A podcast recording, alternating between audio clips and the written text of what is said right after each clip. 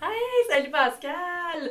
Hey, merci d'être des nôtres encore cette semaine pour euh, notre podcast En pleine face. Euh, le sujet euh, d'aujourd'hui, ben, dans le fond, on va aborder les différentes formes de violence. Le but, c'est de donner des explications générales parce qu'il y en a qui sont pas du tout connus, peu connus. Puis on va essayer de, de, de mieux les catégoriser pour mieux les comprendre. Donc, est-ce que tu peux commencer, Pascal?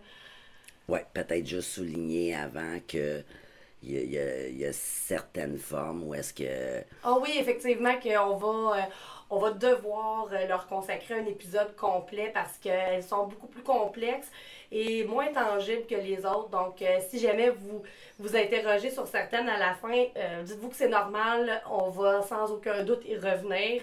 Euh, donc, soyez patients, euh, patiente avec nous, ça viendra. Mhm. Merci.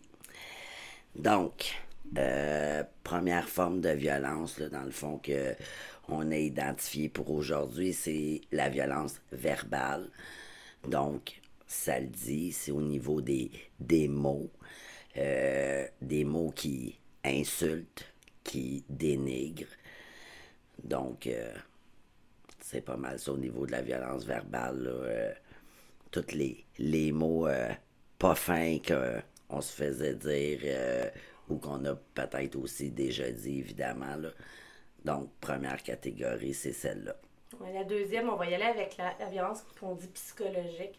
Euh, Celle-ci est, euh, moins facile à comprendre parce qu'elle englobe beaucoup de choses. En premier lieu, elle englobe aussi la violence verbale parce que, inévitablement, à force de recevoir de la violence verbale, ça l'atteint euh, notre perception de nous. Donc, ça joue sur notre état psychologique. Euh, quand on parle de violence psychologique, on parle de chantage émotif euh, de certaines formes de menaces, comme de quitter la personne, de mettre la personne à la rue, les impacts avec les enfants, les animaux. Sinon, on y va avec beaucoup de, de dénigrement ou de façon d'être avec la personne qui sous-entend que la personne n'est pas capable de faire des choses ou qu'elle n'est pas bonne. Ou. Avoir un air supérieur aussi, là, euh, dans l'attitude, le non-verbal également. de, de rabaisser la personne devant des gens. Mhm. Euh, de continuellement faire des blagues à propos euh, de ses faiblesses, hein, parce qu'on on en a toutes, toutes et tous, mais à un moment donné, se le faire rappeler régulièrement, puis de peser sur le bobo, ben, ça, ça, ça atteint l'estime de soi, puis euh, ça fait des ravages. Tout à fait. Donc, euh, je vais poursuivre avec euh, la violence sociale. Donc, en gros, ça veut dire quoi? Déjà, dans, dans ta forme de violence psychologique, tu l'as très brièvement abordé. Si euh, mon, ma partenaire, par exemple, me dé- dénigre devant des gens, oui, il y a l'aspect psychologique, mais il y a l'aspect social aussi. Donc, être euh, violenté devant témoins, entre guillemets, devant d'autres personnes. Il y a l'aspect d'être isolé parce que euh, on est empêché justement de d'aller euh, de voir, de parler ou d'aller euh, chez des personnes de notre réseau social. Ça peut être un isolement social au niveau euh, géographique. Faire déménager la personne euh, dans un endroit qu'elle connaît personne, qu'elle n'a aucun réseau, à plusieurs minutes ou heures euh, de, de son lieu habituel. Ou euh, faire déménager à pas si loin, mais dans une région où il n'y a pas de transport en commun, puis la personne n'a pas de, de permis de conduire. Ou pas d'accès à un téléphone non plus, de pouvoir communiquer avec qui que ce soit. Euh, donc, c'est ça. Voilà, ça, ça fait globalement le, le tour de, de cet aspect-là aussi. Puis, comme je l'avais mentionné dans le précédent euh, épisode, si je me trompe pas, euh, le fait que de vivre la violence entraîne de la honte, ben ça fait en sorte qu'on a nous-mêmes tendance peut-être à vouloir s'isoler également là. euh. donc c'est ça, c'est un mélange de tous ces aspects-là. Puis, ben, c'est sûr qu'on va aussi aborder, tu sais, je la violence physique. Euh, par contre, je pense que c'est important de démystifier certaines choses parce que on associe souvent la violence physique à euh, frapper, manger un coup, recevoir un coup, peu importe comment vous le nommez. Mais ça va au-delà de ça. Là, on parle de claquer des portes, euh, lancer des objets, frapper des, des, des murs, des trucs comme ça. Mais c'est pas obligé d'être dit en, en la direction d'une personne. Tu peux lancer dans le mur, tu peux frapper le mur. C'est pas obligé d'être l'individu que tu vises. Là. Euh, ça reste de la violence physique. Oui, parce que l'objectif, c'est de faire peur, d'intimider l'autre par une action physique qui n'est pas nécessairement justement le mm-hmm. l'atteinte même là, de l'intégrité physique, mais ça vient jouer dans son l'intégrité psychologique. Exactement. Puis dans celle-là, j'aimerais comme ajouter quand même la séquestration.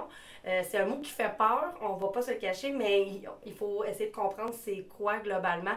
Mais là, juste le, le, geste de barrer l'accès à une personne avec son bras pour pas qu'elle sorte d'une pièce ou qu'elle rentre dans une autre pièce, c'est une forme de séquestration et c'est une forme de violence physique. Mm-hmm. Donc, tu sais, euh, c'est important de se le rappeler. Là. Euh, Aussitôt que quelqu'un nous empêche de physiquement aller à un endroit, on est dans la séquestration et c'est de la violence. Ou de quitter un endroit aussi également. Donc, il y a aussi au niveau de la violence euh, que nous on appelle spirituelle. Donc, ça peut être relié euh, aux religions ou non. Dans les faits, ce que ça veut dire, c'est soit que la violence va être utilisée avec le prétexte d'une religion ou euh, d'un aspect plus spirituel. Donc, comme je vous avais dit dans d'autres épisodes précédents au niveau du cycle, quand la personne commet une agression, elle justifie ses actions par des raisons extérieures. Donc, c'est un peu la même chose de dire, par exemple, euh, que en raison de tels principes religieux, euh, il n'y a pas eu euh, soumission, obéissance et que je me dois d'agir avec violence pour punir par rapport à ce non-respect-là dit religieux. Donc ça peut être ça. Ça peut être également le fait de dénigrer l'autre par rapport à ses croyances spirituelles je sais pas, moi, Martine, tu, tu crois aux extraterrestres, tu crois à la vie après la mort, peu importe le type de croyance que tu as, si moi je te dénigre toi en disant ben voyons donc, ça n'a pas de bon sens que tu penses ça ou que tu mhm. crois ça, ça embarque également là, dans ce qu'on appelle la violence spirituelle. Oui, puis ça va jusqu'à empêcher l'autre de pratiquer. Aussi, oui. Donc, tu sais, ça pourrait être, euh, je donne un exemple très simple, euh, Pascal fait du yoga parce que pour elle, ça l'aide à se connecter avec elle-même, puis on l'empêche de le faire en disant, ben tu feras pas ce genre d'affaires-là, ça n'a pas d'allure, euh, c'est des affaires niaiseuses, puis là, Pascal est coupé. de, dans le fond, sa croyance spirituelle qui lui fait du bien, dans le mhm. fond. Tout à fait. Donc, euh, sur ça, on peut aussi continuer avec une violence qui est vraiment euh, très large, euh, qui est la violence économique. je trouve qu'on n'en parle pas assez souvent. on prend beaucoup pour acquis, surtout dans les couples, que l'argent est commun, puis qu'il n'y a pas de problème. Mais c'est vraiment, c'est vraiment pas le cas dans toutes les relations. Euh, puis ça va vraiment sur plusieurs tableaux. le premier, c'est soit d'empêcher la personne de gagner sa vie, donc d'avoir d'argent. On lui coupe les vivres, dans le fond. Donc, la personne devient dépendante de l'autre pour s'acheter des choses, pour euh, avoir du plaisir, pour euh, faire des activités. Aussi, à l'inverse, ça peut être de forcer l'autre à travailler, changer de travail aussi. Euh, pour faire plus d'argent et l'autre l'autre partenaire ne travaille pas, se fait vivre par l'autre partenaire, euh, l'autre paye tout, paye des dettes, euh, endetter une personne. c'est toute une forme de violence économique. As-tu d'autres choses à ajouter? Oui, ben, en quelque sorte, là, tu un peu tout ce qui est de l'ordre de, de, la fraude et du vol également, tu dans le sens que j'utilise la carte de crédit de mon ma partenaire à son insu. Euh, j'oblige la personne à commettre euh, des, des, vols, par exemple. Euh, donc, je me fais vivre par cette personne-là. Euh, c'est ça. Fait que ça peut comprendre vraiment euh, plusieurs aspects. Puis, tu sais, on va y aller en plus large. Là, on parle de relations amoureuses euh, en général, mais tu sais, au niveau aussi, on parlait des personnes aînées. il y a beaucoup, beaucoup de violence économique, là, des personnes qui s'en occupent, des certains proches aidants qui vont abuser ces personnes-là en prenant de l'argent parce qu'ils sont ceux qui s'occupent du portefeuille de la personne puis ils vont se verser des sommes ou prendre, euh, ouais, des ben, fonds. oui, puis tout à fait. Puis, tu sais, là, tu m'amènes à, réfléchir sur l'aspect de, de, de, du ratio, en quelque sorte. Fait que tant au niveau euh, euh, d'un couple, il peut y avoir une inégalité au niveau du paiement de factures, etc. Si si ton partenaire gagne, par exemple, le salaire minimum, puis que toi, tu es, dans la classe moyenne élevée, si vous séparez tous les, les paiements moitié-moitié, il y a une, inéquité, pardon. Euh, parce que c'est sûr que lui, il restera vraiment plus la même chose que, que toi, là, point de vue euh, financier. Euh, l'autre chose que j'allais dire également, euh, comme exemple, euh, si on parle du réseau de prostitution. Oui. Euh, on retrouve ça aussi, à part bien d'autres formes de violence, évidemment, là. mais sur le plan économique. Le contrôle du gain. Le contrôle, justement, là, de, de, de l'argent, de prendre une un pourcentage, une cote. Fait que tout ça, ça en fait partie aussi. Oui, effectivement. Euh, du point de vue justement euh, euh, systémique ou institutionnel, cette forme de violence-là aussi, c'en est une qu'on entend moins parler. On commence un petit peu à en parler. ce qu'on entend par violence systémique ou institutionnelle, c'est c'est tout ce qui est en lien avec justement nos institutions, nos lois, puis que ça amène une incidence euh, sur une catégorie, mettons, euh, de la population, ou sur, on a entendu récemment aussi parler au niveau des, euh, des communautés des Premières Nations. Donc, pour nous, ça rentre là-dedans également des lois, justement, qui ont été écrites euh, pour brimer les droits de, de certaines communautés. Ça, ça en fait partie.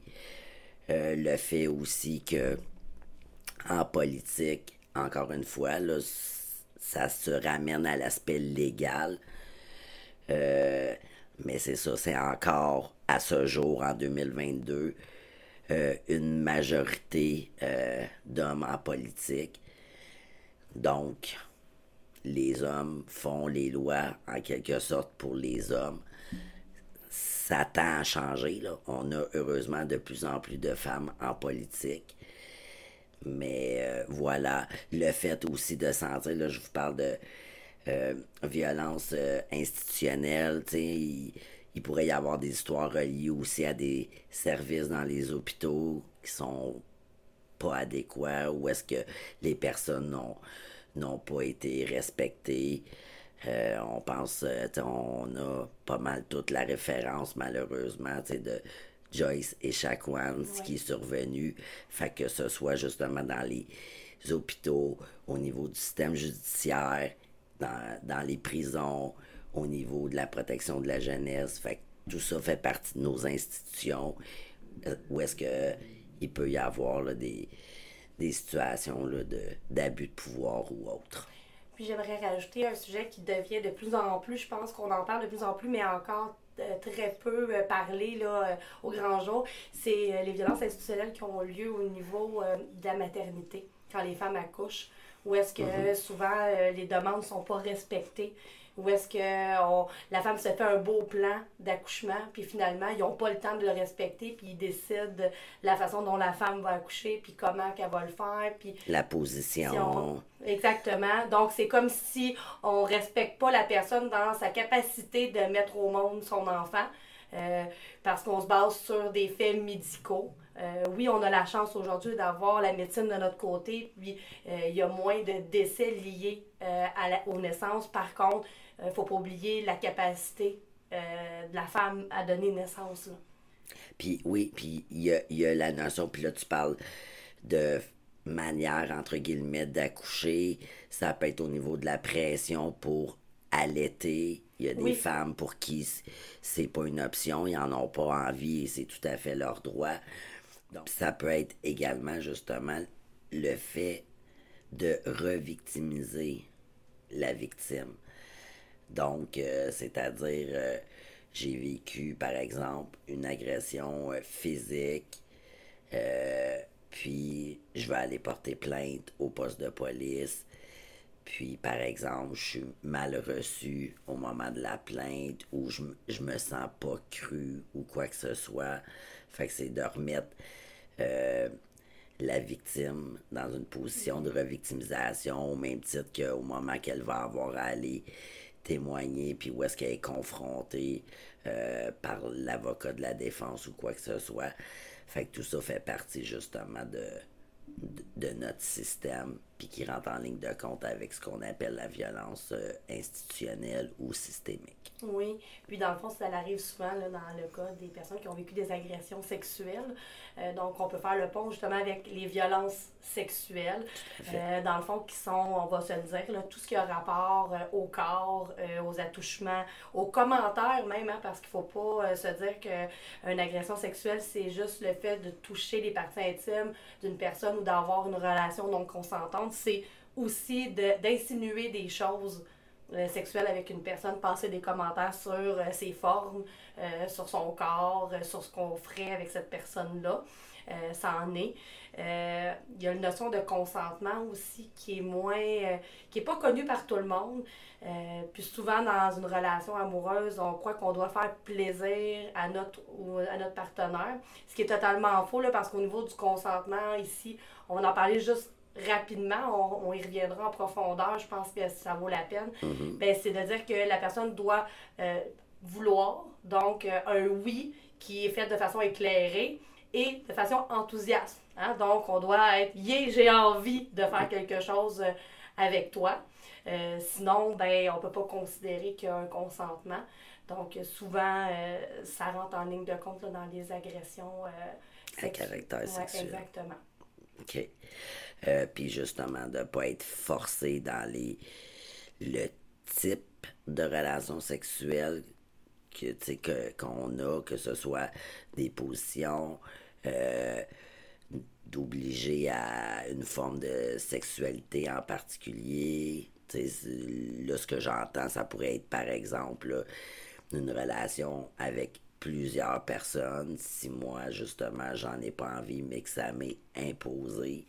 Fait que tout ça rentre également dans, dans la catégorie d'être jugé au niveau, euh, que ce soit de notre niveau de, de libido, euh, mm-hmm. euh, de notre envie ou non, justement, à pratiquer ou à faire, tout simplement. Donc, ça aussi, ça rentre en ligne de compte mais je pense que ça va être un sujet qu'on va devoir euh, vraiment aborder euh, de façon plus intense, là, euh, puis même de prendre le temps de tout décortiquer. Je pense qu'il y a beaucoup d'informations. Puis c'est avec certains mouvements, on l'a vu davantage, là, ça commence à sortir de plus en plus. ben, je pense qu'il faut prendre le temps de bien, de bien aborder cette forme de violence-là là, pour que tout le monde comprenne euh, de façon vraiment plus éclairée. Oui, puis c'est clair qu'on va y revenir. Absolument. Sinon, il y a une forme de violence qui est peu connue, euh, qui est de plus en plus récente. Euh, toi, si je te parle, Pascal, de la violence technologique, ça te dit quoi? Toi, t'en penses quoi de cette forme de violence-là? Ben, moi, clairement, pour moi, ça rentre dans la catégorie des formes de violence. Puis, comme tu dis, c'est relativement récent dans notre société. Euh, mais c'est ça, c'est de plus en plus présent et intense par contre. Donc, je te laisse poursuivre avec. Euh, euh, ben, dans le fond, c'est intense. Puis, qui arrive, c'est aussi que ça arrive de plus en plus aux personnes plus jeunes, hein, parce que euh, on va pas se le cacher, là, euh, euh, la technologie, les téléphones cellulaires, maintenant, on peut tout faire avec ça. ça, va, ça va vraiment large, le spectre. C'est autant de géolocaliser une personne. ça pourrait être de mettre un, système GPS sur le véhicule d'une personne à son insu. exiger à la personne de nous dire elle est où, euh, on peut parler aussi euh, de contrôle des réseaux sociaux par l'autre personne, demander le mot de passe mhm. de la personne pour avoir accès aux messages, euh, au Facebook, Instagram, Twitter, TikTok, Snapchat, nommez-les tous. Il n'y a, pas de, a pas de limite au contrôle, les courriels, les comptes de banque. Donc là, au compte de banque, on pourrait rentrer dans la violence économique et technologique en même, en même temps. Puis sinon, ben, ah, ça va aussi loin que d'exiger à la personne, euh, je donne un exemple là, euh, que j'ai déjà entendu, euh, un couple où est-ce qu'un des deux partenaires exigeait que l'autre garde sa caméra ouverte la nuit quand ils ne dormaient pas ensemble pour voir que la personne était réellement couchée dans son lit et non pas ailleurs. Donc, il y a un, niveau de contrôle assez élevé au niveau, au niveau de, cette, de cette méthode là, puis c'est dangereux parce que parce que maintenant tout le monde a un cellulaire, là, donc tout le monde est retraçable. Tout ce qui est intimidation, justement, sur les réseaux sociaux. Fait que, comme on a dit là, dans les dernières semaines, une des raisons qui fait qu'on a bloqué euh, nos commentaires sur YouTube, ben, ça en fait partie. Là. On avait ce souci-là. On n'avait pas envie de ça, comme on l'a dit aussi. Donc, donc, c'est tout ça pour dire que c'est, c'est une des raisons parce que c'est présent. Les, commentaires, parfois, ça peut dégénérer très rapidement, puis, puis de façon très violente. Exactement. Donc, je pense qu'on a fait assez le tour, euh, globalement, euh, des formes de violence. Euh, j'aimerais quand même dire que si jamais, à l'écoute de cet épisode-là, vous vivez un malaise par rapport à quelque chose ou vous venez de vous rendre compte que vous vivez une forme de violence, et pour vrai, je vous invite fortement à contacter SOS Violence Conjugale au 1-800-363-9010 ou encore, si jamais c'est au niveau des agressions euh, à caractère sexuel, ben, il y a une ligne qui s'appelle Info Aide Violence Sexuelle. Euh, je vous laisse le numéro, c'est le 1-888 933 9007. Euh, n'hésitez pas à faire appel euh, à ces deux lignes-là si jamais il y a un malaise là, ou euh, un besoin là, qui se fait sentir après cette, cet épisode-là. Super, merci. Puis de dire que c'est ça, c'est des lignes sans frais que tu as données aujourd'hui, Martine. Fait que merci beaucoup. donc, encore une fois, on vous demanderait de bien vouloir partager, s'il vous plaît, vous abonner, euh, cliquez j'aime. Et puis, euh, le sujet de la semaine prochaine, dans le fond, c'est on, on va se faire un, petit tour guidé d'une maison d'hébergement. Fait qu'on va pouvoir un petit peu vous montrer à quoi ça ressemble à l'intérieur des murs d'une maison d'hébergement. Donc, on a très hâte de, tourner ça puis de vous montrer ça euh, très bientôt. D'ici là, prenez soin de vous. À la semaine prochaine. Bye.